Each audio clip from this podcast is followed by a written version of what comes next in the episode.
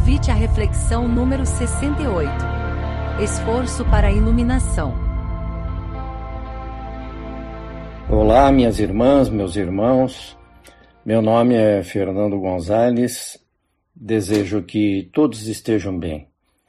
Trago para vocês o tema Esforço para a iluminação, para que possamos refletir sobre o assunto estimular uma autoanálise e identificar, talvez, formas de aprimorar nossas atitudes na busca da iluminação interior. Este tema é abordado em um capítulo de mesmo nome no livro Liberta-te do Mal, psicografado por Divaldo Pereira Franco pelo espírito Joana de Ângeles. Este livro forma uma trilogia com outros dois livros, Entrega-te a Deus e ilumina-te. Leituras recomendadas. No primeiro parágrafo do capítulo Esforço para a Iluminação, somos lembrados de que todo e qualquer empreendimento, para ser bem executado, exige esforço. Mas o que é essa iluminação? Devemos fazer o quê? O que pode ser dito a respeito? Será que existe algum exemplo de pessoa iluminada que nos sirva de inspiração? Claro, todos nós sabemos de um modelo exemplar, que foi Jesus. Não precisamos buscar conceitos, teorias, definições sobre iluminação, pois melhor que tudo isso é o exemplo dado por Jesus com suas atitudes de amor e ajuda ao próximo. Portanto, basta seguir o caminho do Mestre, o caminho de luz. Mas é muito fácil falar. Isso não é tão simples assim. Se estamos em um mundo de provas e expiações, é porque estamos distantes do caminho do Mestre. Por onde começar temos dentro de nós virtudes e defeitos. Reforçar nossas virtudes e minimizar nossos defeitos parece um bom começo. Mas será que conhecemos de fato nossos defeitos? Ou procuramos ignorá-los? Falou-se em esforço para a iluminação, e parece que este é o primeiro esforço a ser feito reconhecermos nossos defeitos para depois atenuá-los ou eliminá-los. E assim, nos aproximarmos desse caminho de luz, não é mesmo? Relembremos aqui as palavras do filósofo grego Sócrates, que há 2400 anos disse: Conhece-te a ti mesmo, pois conhecendo nossos defeitos, saberemos onde agir para o nosso aperfeiçoamento. Certa vez participei de um exercício com vários colegas de trabalho, cujo objetivo era justamente cada um conhecer-se a si mesmo melhor com a ajuda dos colegas. Fomos convidados a fazer nossa autoavaliação, anotando pontos fortes e pontos a melhorar que julgávamos em nós. Em seguida, anotamos em separado as nossas percepções sobre cada colega quanto aos pontos fortes e pontos a melhorar deles. Cada um recebeu as anotações dos outros colegas sem que fossem identificados, e isso permitiu que cada um ampliasse a sua visão sobre o seu eu visto pelos outros excelente exercício que nos deu elementos para nos conhecermos melhor. A visão dos outros sobre nós sempre nos surpreende. Pudemos conhecer comportamentos nossos que nem imaginávamos, tanto positivos quanto a melhorar. E isto fez com que todos parassem para refletir e reavaliar suas atitudes.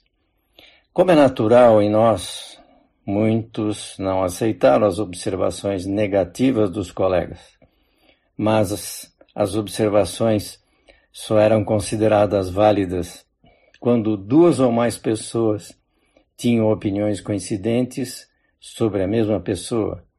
Então, não era para ser ignorada. Quando aceitamos que outras pessoas contribuam com a sua visão sobre nós, estamos dando um grande passo para o trabalho de iluminação interior. Quem quer que se disponha a fazer uma reforma íntima precisa esforçar-se, pois, por vezes, não queremos enxergar nossas imperfeições que em nós residem, típicas dos seres humanos e que agem como barreiras ao nosso desenvolvimento. A iluminação interior exige mudança de comportamento, pede determinação e persistência. Os defeitos que ainda temos atuam contra qualquer esforço de melhoria, podendo levar ao desânimo em razão de os resultados não se apresentarem de imediato. Nossa luz depende do que pensamos, do que sentimos e do que fazemos, ou seja, de nossas atitudes. Como está a coerência entre o pensar, sentir e agir? Por exemplo, será que falamos às vezes sem pensar e depois tentamos corrigir ou nos arrependemos? Como acabamos de falar, a iluminação vem dos bons pensamentos, sentimentos e atitudes. Daí a necessidade de vigiá-los. O esforço deve ser contínuo para o rompimento de hábitos desarmônicos enraizados em nós. Não bastam boas ações esporádicas. É preciso manter o foco na construção do nosso novo ser, mais iluminado. Ter firmeza nas ações, visando forçar nossa saída da zona de conforto em que nos encontramos, criando condições para vislumbrar e seguir o caminho de luz ensinado por Jesus. Mas a pergunta que logo vem à mente é: como construir o novo? Qual é o caminho? A resposta está na lei de amor que no capítulo 11 do Evangelho segundo o Espiritismo, item 8, nos ensina que o amor resume toda a doutrina de Jesus porque é o sentimento por excelência. Aí está o caminho. Sabemos que todo progresso contribui para aumentar a nossa luz interior. Vemos ainda nesse capítulo que feliz aquele que ama, porque não conhece as angústias da alma nem as do corpo. Percebemos nesta afirmação a bênção que nós mesmos recebemos pelo simples fato de amar. O amor nos alimenta com boas energias e, consequentemente, nos ilumina mais e mais.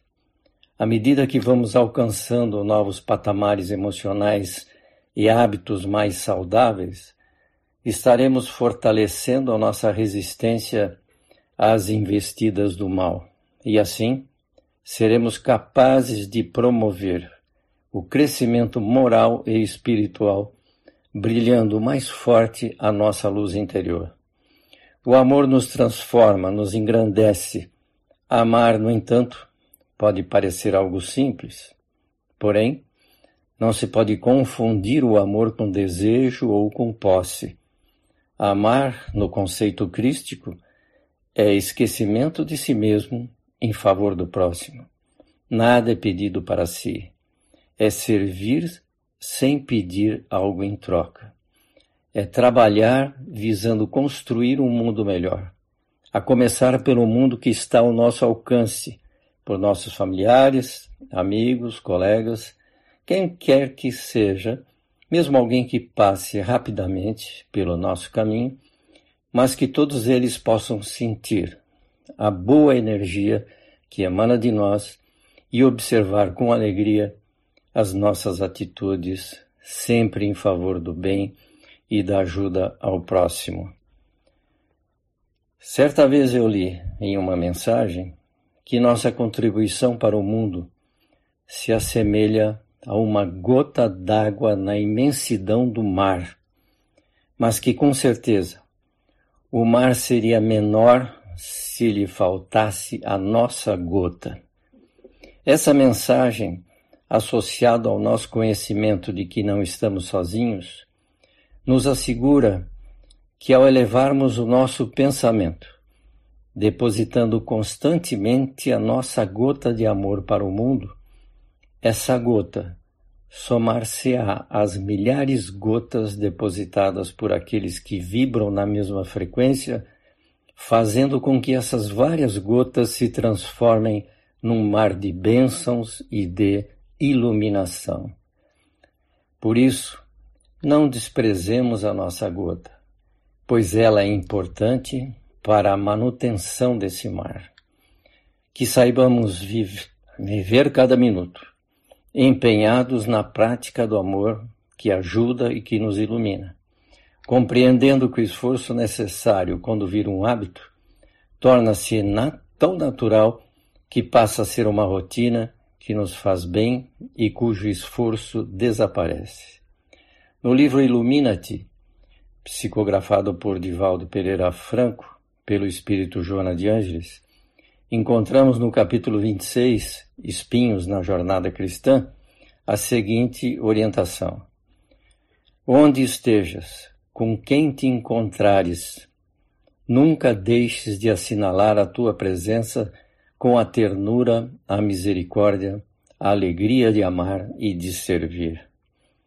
Minhas irmãs, meus irmãos, os caminhos para a iluminação são claros, não é verdade? Cabe a nós abraçarmos essa causa, garantindo nossa presença no mar de luz, para que não fiquemos ilhados em terras sombrias. Esforcemo-nos para a iluminação, pois isso atrairá outras luzes que se aproximarão de nós, minimizando nossas sombras, atenuando qualquer esforço. Mas como praticar esse amor? Se por vezes nos sentimos injustiçados ou discriminados, e quando ofendidos, então, levaremos desaforo para casa sem reagir? Faremos papel de bobos? Lembrem-se de jamais permitir que nossas boas vibrações diminuam. O controle emocional é decisivo para mantermos nossa boa energia ativa. E cabe aqui a pergunta: que razões teriam aqueles que nos ofendem? Teriam eles algum motivo causado por nós? Quando vivemos cada minuto com amor no coração, quando trabalhamos guiados por valores, sabemos que não haverá espaço para que energias inferiores nos atinjam. Estaremos blindados com o amparo da espiritualidade maior. Caso nos atinjam, é porque temos que superar essa prova. Para as injustiças, há as leis humanas, se necessário. Porém, são as leis naturais, provenientes de Deus, que farão a adequada justiça mas que não sejamos nós a cometer injustiça, entendendo nossas responsabilidades de viver em sociedade. No Livro dos Espíritos, capítulo 11, Lei de Justiça, Amor e Caridade, encontramos a pergunta 877. A necessidade de viver em sociedade acarreta para o homem obrigações particulares? Cuja resposta é sim. E a primeira de todas é a de respeitar os direitos dos semelhantes. Aquele que respeita esses direitos será sempre justo. Este é mais um dos caminhos para a iluminação. Iluminar-se passa também pelo exercício da caridade. É o amor em ação, em benefício do próximo. No livro das, dos Espíritos, na pergunta 886, qual o verdadeiro sentido da caridade, como entendia Jesus? A resposta dada pelos Espíritos é a seguinte: benevolência para com todos, indulgência para as imperfeições alheias, perdão das ofensas. Esta é uma firme demonstração de amor ao próximo, isto é, fazer-lhe todo o bem possível que desejaríamos que nos fosse feito. Tal é o sentido das palavras de Jesus: Amai-vos uns aos outros como irmãos. Mas o grande desafio em nossa jornada está na prática. Quando uma situação depende de nossa iniciativa, como agir com justiça? Como agir com amor? Fazendo caridade sem ser injusto com outros? Permitam-me relatar um caso real. Certa vez, na fila do caixa de um supermercado, a menor fila tinha oito pessoas. Um senhor apressado disse ao primeiro da fila se poderia passar na frente, pois ele só estava com dois volumes. O primeiro da fila respondeu com serenidade: Por mim não há problema, mas precisaria saber se os outros sete que estão atrás de mim na fila concordam. E o senhor apressado, nem questionou, entendeu a situação e se foi. Sem fazer julgamentos, pergunto: o que seria correto fazer nessa hora? Bem, não creio que haja uma resposta única. Que lição podemos tirar desse episódio? Podemos dizer que o primeiro da fila preferiu ser justo com sete pessoas em vez de ser caridoso com uma pessoa? Vejam que interessante. Ser bom ou ser justo?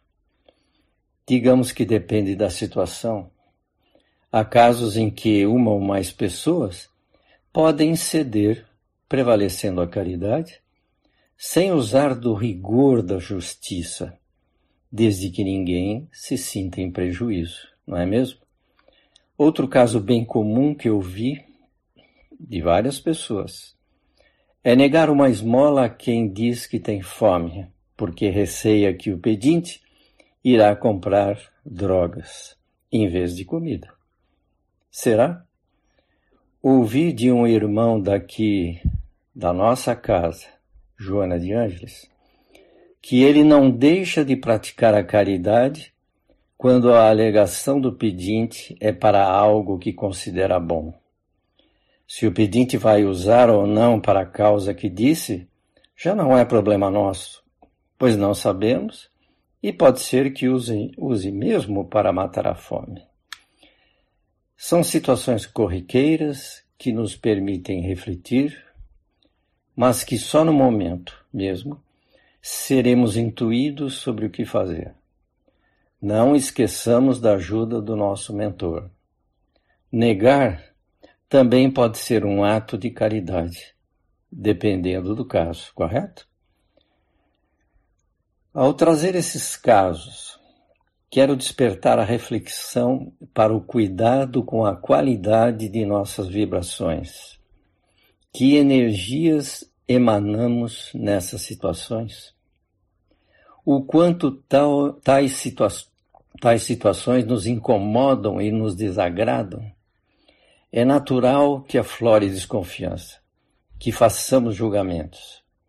Mas isto ocorre com serenidade ou nos desarmoniza? Enfim, como fica a nossa irradiação mental?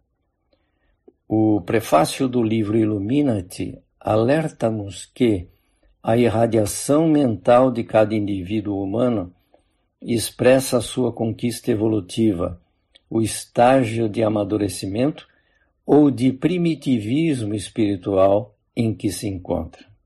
Portanto, estejamos em constante estado de vigilância para que as nossas boas energias se mantenham elevadas. É natural que elas oscilem, mas que logo retornem ao bom nível Eduquemos a nossa mente, como nos recomenda Joana de Ângeles. Para concluir esta reflexão, no último parágrafo do capítulo Esforço para a Iluminação, do livro Liberta-te do Mal, Joana de Ângeles nos aconselha dizendo: Faze do teu objetivo psicológico de vencer as inclinações do mal que ainda residem no teu mundo interior a razão da tua existência e passarás a fruir desde esse momento da inefável alegria de estar edificando o reino dos céus nas paisagens iridescentes do Espírito. Nossa gratidão a Joana de Ângeles por esses ensinamentos. Aumentemos a nossa luz para podermos merecer e alcançar um mundo melhor. Que Jesus nos abençoe, que assim seja. Obrigado.